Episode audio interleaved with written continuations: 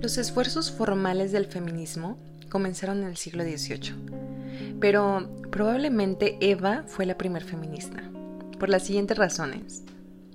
Eva ignoró el liderazgo masculino, Eva actuó de forma independiente, Eva pensó que había propósito fuera del diseño divino y Eva cuestionó la palabra de Dios. Hola y bienvenida, estoy muy emocionada de poder volver a estar aquí en esta segunda temporada. Gracias por acompañarme y hoy, como siempre, quiero compartirte que estoy tomándome un delicioso té de jengibre con limón y un poquito de miel. Y quiero invitarte a que vayas tú, te prepares algo rico de tomar, que te tomes cinco minutos o bien que te pongas tus audífonos para que no te pierdas nada de lo que te voy a estar platicando hoy. Y podamos comenzar con este tema que es el feminismo. Y quiero, quiero poner un paréntesis antes de continuar. Con lo que yo me refiero a lo que puse de inicio es sobre el feminismo hegemónico, el feminismo moderno mm, o radical que conocemos y quiero írtelo explicándolo y desmenuzándolo a través de estos episodios. No quiero que lo, te lo tomes muy personal, Primero que nada, te voy a dar eh, un poco de historia. Hoy vamos a comenzar con un poco de historia y necesito que te relajes y puedas ah, ponerle pausa si es que te cansas de la información que te voy a dar. Es mucha la información de la historia del feminismo. Yo estoy tratando de resumírtela lo más posible y espero poder estarlo haciendo de la mejor manera. Así que mm, quiero comenzar primero haciéndote una pregunta. No sé si alguna vez tú te has sentido incómoda hablando del tema feminismo.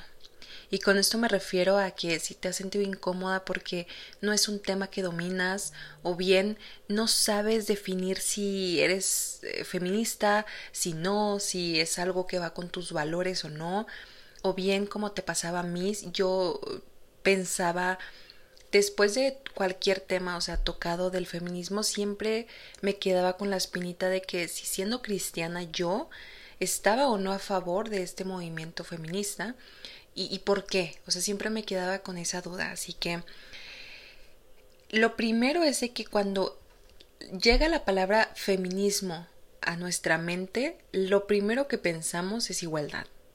Y quisiera aclararte algo, la base del feminismo es algo por lo que vale la pena luchar hasta el momento, porque es donde deseamos esa igualdad de valor tanto para el hombre como para la mujer. Sin embargo, este feminismo se ha convertido en un movimiento político, cultural, social para reivindicar los derechos de la mujer y aparte de eso, se convierte en un movimiento que cuestiona la asignación de los roles sociales según su género. He aquí cuando este movimiento comienza a entrar en contradicción con nuestros valores cristianos. Ahora encontramos este movimiento feminista donde se promueve que las mujeres encuentran la felicidad y su propósito a través de la búsqueda de la autonomía, de la autoridad personal, de su libertad y venden esta idea de que si la mujer realmente quiere ser feliz, necesita ser independiente, autónoma y sin estar sometida a nadie.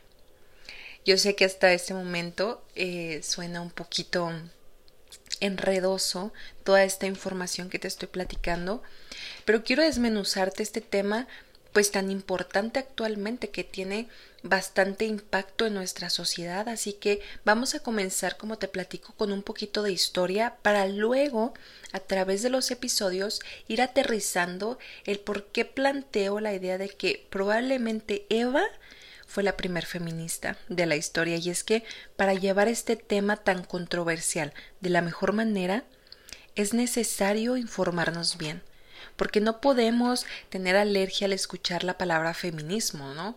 Ni tampoco podemos decir, hey, soy feminista y ni siquiera conocer las bases o la historia de este movimiento, de cómo comenzó y cómo se ha ido transformando. Así que vamos a comenzar y como te digo, ve y prepárate algo porque vamos a hablar un poquito de historia. Las etapas históricas del feminismo no se miden como periodos, estas se miden por olas, ya que se considera que ante cada avance histórico de la mujer, el patriarcado lanza una contraofensiva que hace que las mujeres retrocedan un poquito, impidiendo que éstas lleguen a lograr eh, el, el logro completo. Como las olas van avanzando y luego van retrocediendo a eso se refieren y por eso nosotras vamos a, estar escuchando que el feminismo tiene cuatro olas diferentes. Vamos a comenzar con el principio. El feminismo formalmente comenzó en los años 1700, como te platico, en el siglo XVIII, en el Renacimiento, y te sitúo poquito en esta época donde las mujeres aquí no podían ni estudiar, ni votar, ni tomar decisiones familiares, tampoco podían decidir con quién se casaban, y si llegaban a trabajar, todo el dinero iba directamente para su esposo. En esta época surge la llamada Ilustración, que es un movimiento intelectual que define la igualdad social de las personas, eh, definiendo que todos somos, independientemente de nuestra clase social, iguales. este movimiento trae consigo después la Revolución Francesa y la declaración que aquí nos tenemos que enfocar, la Declaración de los Derechos del Hombre y del Ciudadano. Pero atención, porque en esta declaración hablan exclusivamente de los derechos del hombre sin incluir a la mujer. Las mujeres de esta época no entienden que habiendo un cambio político hacia la igualdad universal, ellas, quienes son la mitad de la población, son excluidas y entonces aparecen dos mujeres que son fundamentales a esta primer ola del feminismo. Eh, estas dos mujeres, a ver, otra pausa, los nombres están súper difíciles, no me condenes si no los pronuncio bien, voy a hacer lo mejor que pueda. Pero bueno, cierro paréntesis. Em, vamos a ver por un lado a Olaim de, de quien ella toma este texto que te platico de los derechos del hombre y del ciudadano, lo replica y escribe la Declaración de los Derechos de la Mujer y de la Ciudadana, y ella reivindica todos los derechos para la mujer. Por otro lado, por otro lado tenemos a Mary Wollstonecraft y su vindicación de los derechos de la mujer. Ella tiene un texto eh, que se considera fundador para el feminismo y vamos a observar que ella dice que la diferencia de los géneros, o sea, la diferencia de los géneros hombre y mujer, no es algo natural, como todos veníamos pensando, sino que es algo cultural, algo que se produce a través de la educación. Por lo tanto, ella aboga que necesitamos una educación igualitaria. Así que, en resumen, en esta primer ola, eh, promueve básicamente la igualdad de la inteligencia y de las capacidades traducidas en el derecho de las mujeres en la educación. En esta primer ola sí se logró acceso a que las mujeres pudieran em, tener educación, aunque también tristemente tuvieron pérdidas como fue Olaim, quien murió guillotinada por haber este replicado este em, em, se me fue este este texto que te platico. Y aunque fueron muchos avances que, como te digo, hacia la educación, pues tristemente muchos países no lo veían como un avance para favor de la mujer, sino que lo veían como algo que les beneficiara, les beneficiara a ellos como gobierno. Y te explico por qué. Muchos países argumentaban que si la mujer era pobre y era fea, nadie se iba a querer casar con ella, entonces no iba a tener hijos y si no tenía hijos ni esposo, ¿quién la iba a mantener? Entonces iba a convertir en una carga del gobierno, así que ellos preferían dejar que las mujeres estudiaran y que no se convirtieran en esta carga más adelante. Yo sé, es triste escucharlo, pero pues mínimo fue un avance hacia la educación de la mujer.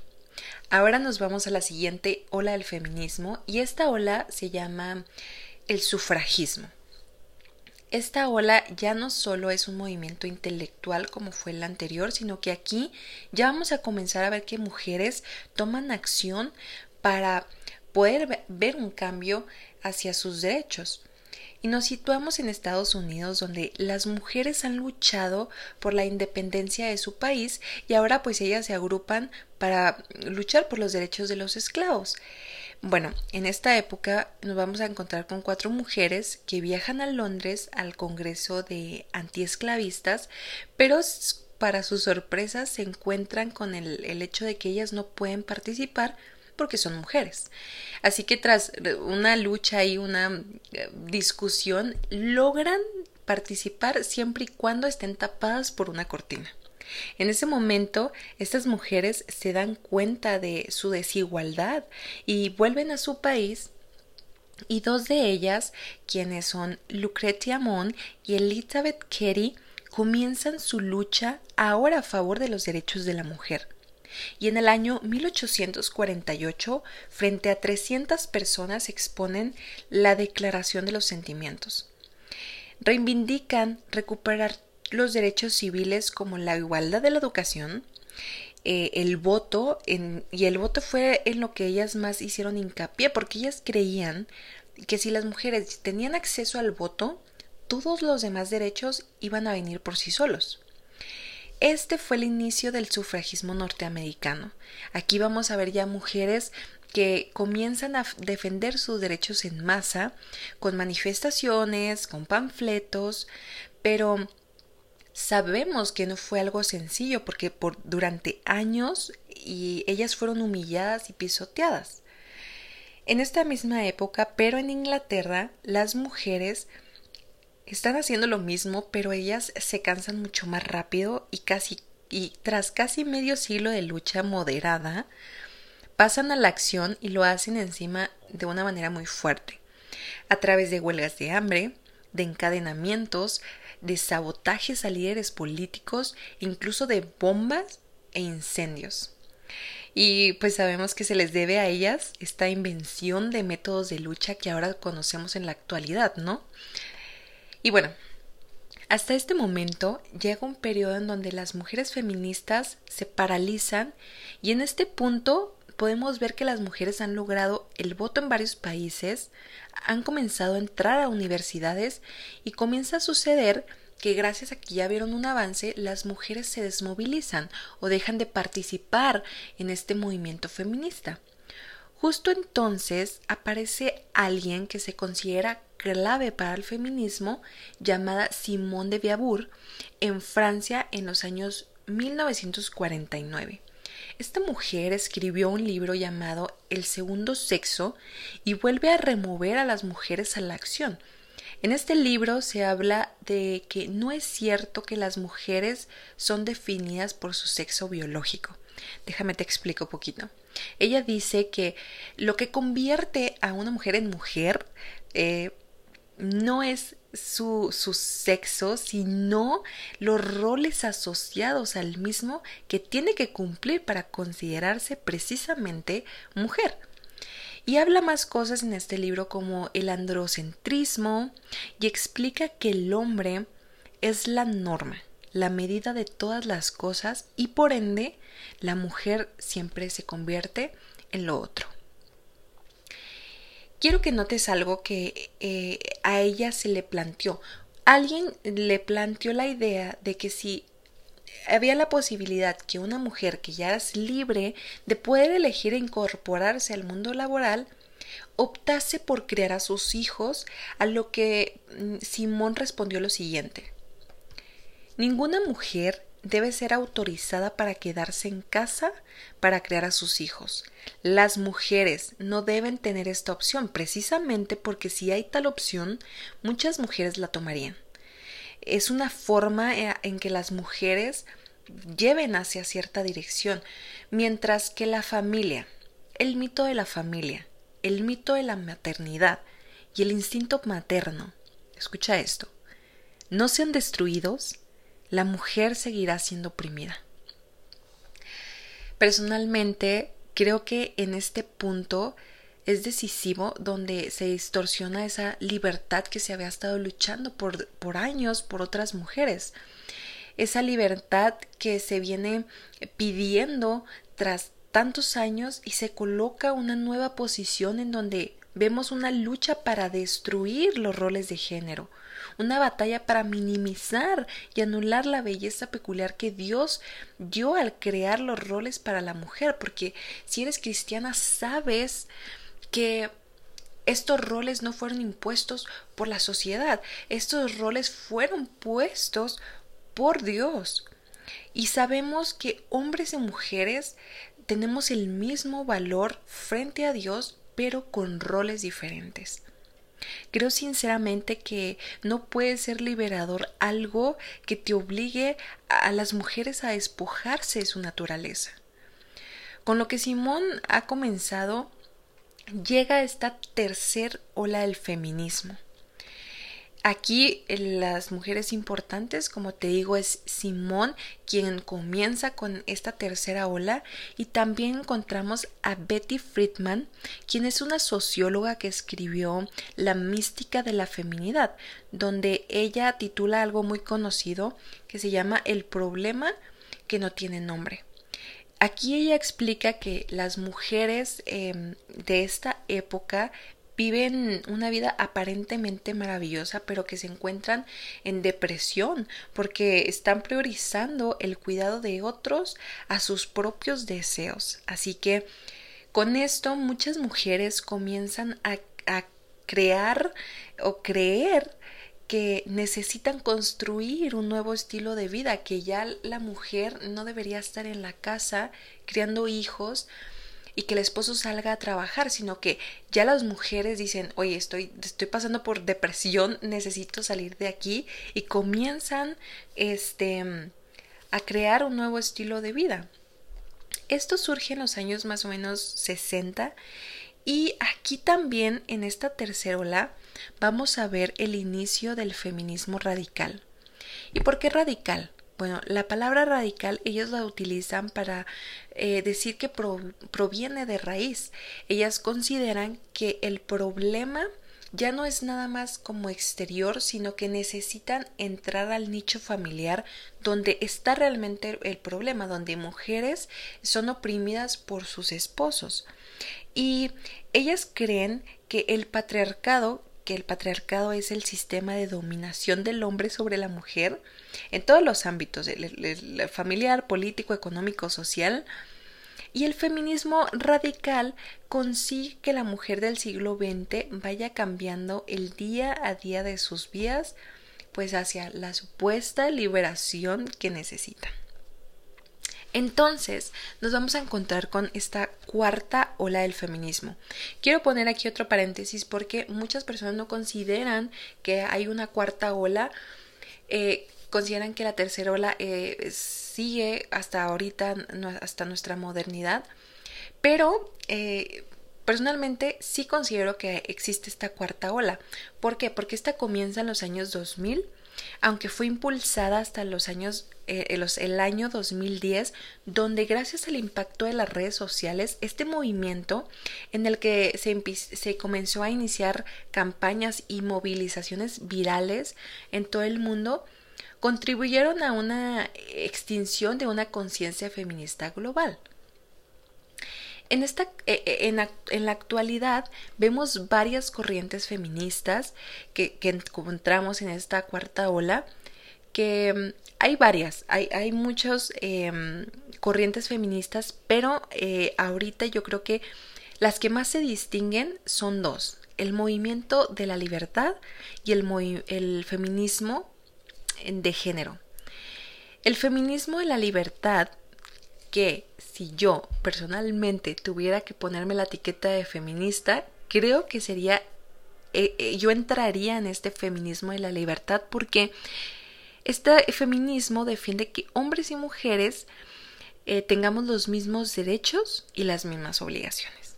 Por otro lado, tenemos el feminismo de género, que considera que no es suficiente que tengamos los mismos derechos y las mismas obligaciones, sino que, puesto que las mujeres vivimos en ese supuesto sistema patriarcal, no podemos decidir libremente porque somos condicionadas a este sistema y seguimos oprimidas. Este es el pensamiento. En este eh, feminismo de género, que te lo puedo decir también como el feminismo moderno que se conoce, pues hay muchas marchas que ya conocemos, por ejemplo, la marcha que es muy famosa de la Ciudad de México, donde varias mujeres pues portan pañuelos verdes de que es un símbolo de la lucha para la legalización del aborto. En este feminismo eh, moderno encontramos a mujeres como Renata Villarreal, quien es fundadora y vocera de, de Madera Verde en México, y me pareció interesante mencionarles lo que ella platica en una entrevista que hace Milenio y dice El feminismo lucha por el derecho a decidir sobre el cuerpo, la vida y el tiempo de cada mujer. Él no puede decidir cuándo y cómo vas a ser mamá. Es uno de los tipos de violencia que vivimos como mujer, explicó Renata. Esta corriente feminista podemos ver que el feminismo hegemónico que parece llevar a las mujeres a una libertad de autoridad de los hombres eh, pasa a ser sometida a una autoridad de las feministas consideran que ellas sí saben qué les conviene a las mujeres. Entonces, las feministas hegemónicas o de género comienzan como a imponer, ¿no? A imponer las cosas que ellas consideran que, que son las correctas. Y bueno, ya para ir cerrando con este primer episodio, quisiera decirte que debemos estar agradecidas también por este feminismo, ya que Gracias a él hemos llegado hasta donde estamos las mujeres, gracias a la lucha de muchas mujeres para poder eh, tener los mismos derechos que los hombres, las mismas oportunidades laborales. Gracias a eso debemos estar contentas de este movimiento. Sin embargo, Insisto, eh, el movimiento en el que se ha transformado es algo a lo que yo no estoy a favor, a todas esas marchas, a toda esa violencia, a todo eso mm, que no venía desde un principio. En este momento, el feminismo actual vemos que experimenta una, búsqueda energética de aceptación de los matrimonios del mismo sexo y la legalización del aborto. Además, la mujer es exhortada a hacer de su cuerpo lo que quiera y a ignorar las costumbres de la palabra de dejar que el hombre sea el que marque los primeros pasos del cortejo en una relación que para mí es algo muy importante. Y con respecto a este tema, no sé si tú hayas escuchado alguna vez o visto el programa de Enamorándonos, que creo que es el programa en donde más puedo ver reflejado esto, en donde mujeres pretenden luchar por cosas negativas a estar al mismo nivel de los hombres. Por ejemplo, si los hombres son mujeriegos, las mujeres, las mujeres quieren ser mujeriegas, si mm, los hombres andan rompiendo corazones y saliendo con miles de mujeres, la mujer también quiere hacer lo mismo, eh, las mujeres también están sacando música, pues que no va conforme a lo que nosotros queremos como mujeres. Y mm, es triste, es triste en lo que se está convirtiendo pues la sociedad el feminismo eh, tristemente pues ha permeado nuestra cultura, nuestros valores, nuestros sistemas educativos y en muchos casos hasta la iglesia. Así que esto es el primer episodio, espero que te ayude a que puedas eh, tener la iniciativa de buscar más sobre este tema porque es un tema relevante en nuestra actualidad y espero que además de aportarte información, aporte valor a tu vida y también puedas de, a partir de aquí pues tomar decisiones eh, con respecto a si eres o no partidaria de este movimiento actual feminista. Y no te preocupes eh, si tú dices yo soy feminista, Denise, yo sí estoy a favor de todo esto porque creo que el Espíritu Santo nos va a ir guiando a toda verdad y tal vez yo me puedo equivocar en este momento, tal vez tú puedes estar equivocada en este momento, pero puedo decirte que podemos confiar que el Espíritu Santo nos va a llevar a tomar las mejores decisiones y a ir tras lo que realmente em, desea en que nos convirtamos como mujeres. Así que gracias por acompañarme hasta aquí y te invito a que vayas a mi blog en Instagram. Me encuentras como guion bajo una vida consciente. Estoy ya un poquito más activa en, en este blog. Si quieres platicar de este tema, si estás a favor si tienes algunas dudas, es más, si tienes consejos para que me des para respecto a este tema, yo feliz de leerte y de escucharte y de poder tener una plática. Muchas gracias y nos vemos el siguiente episodio.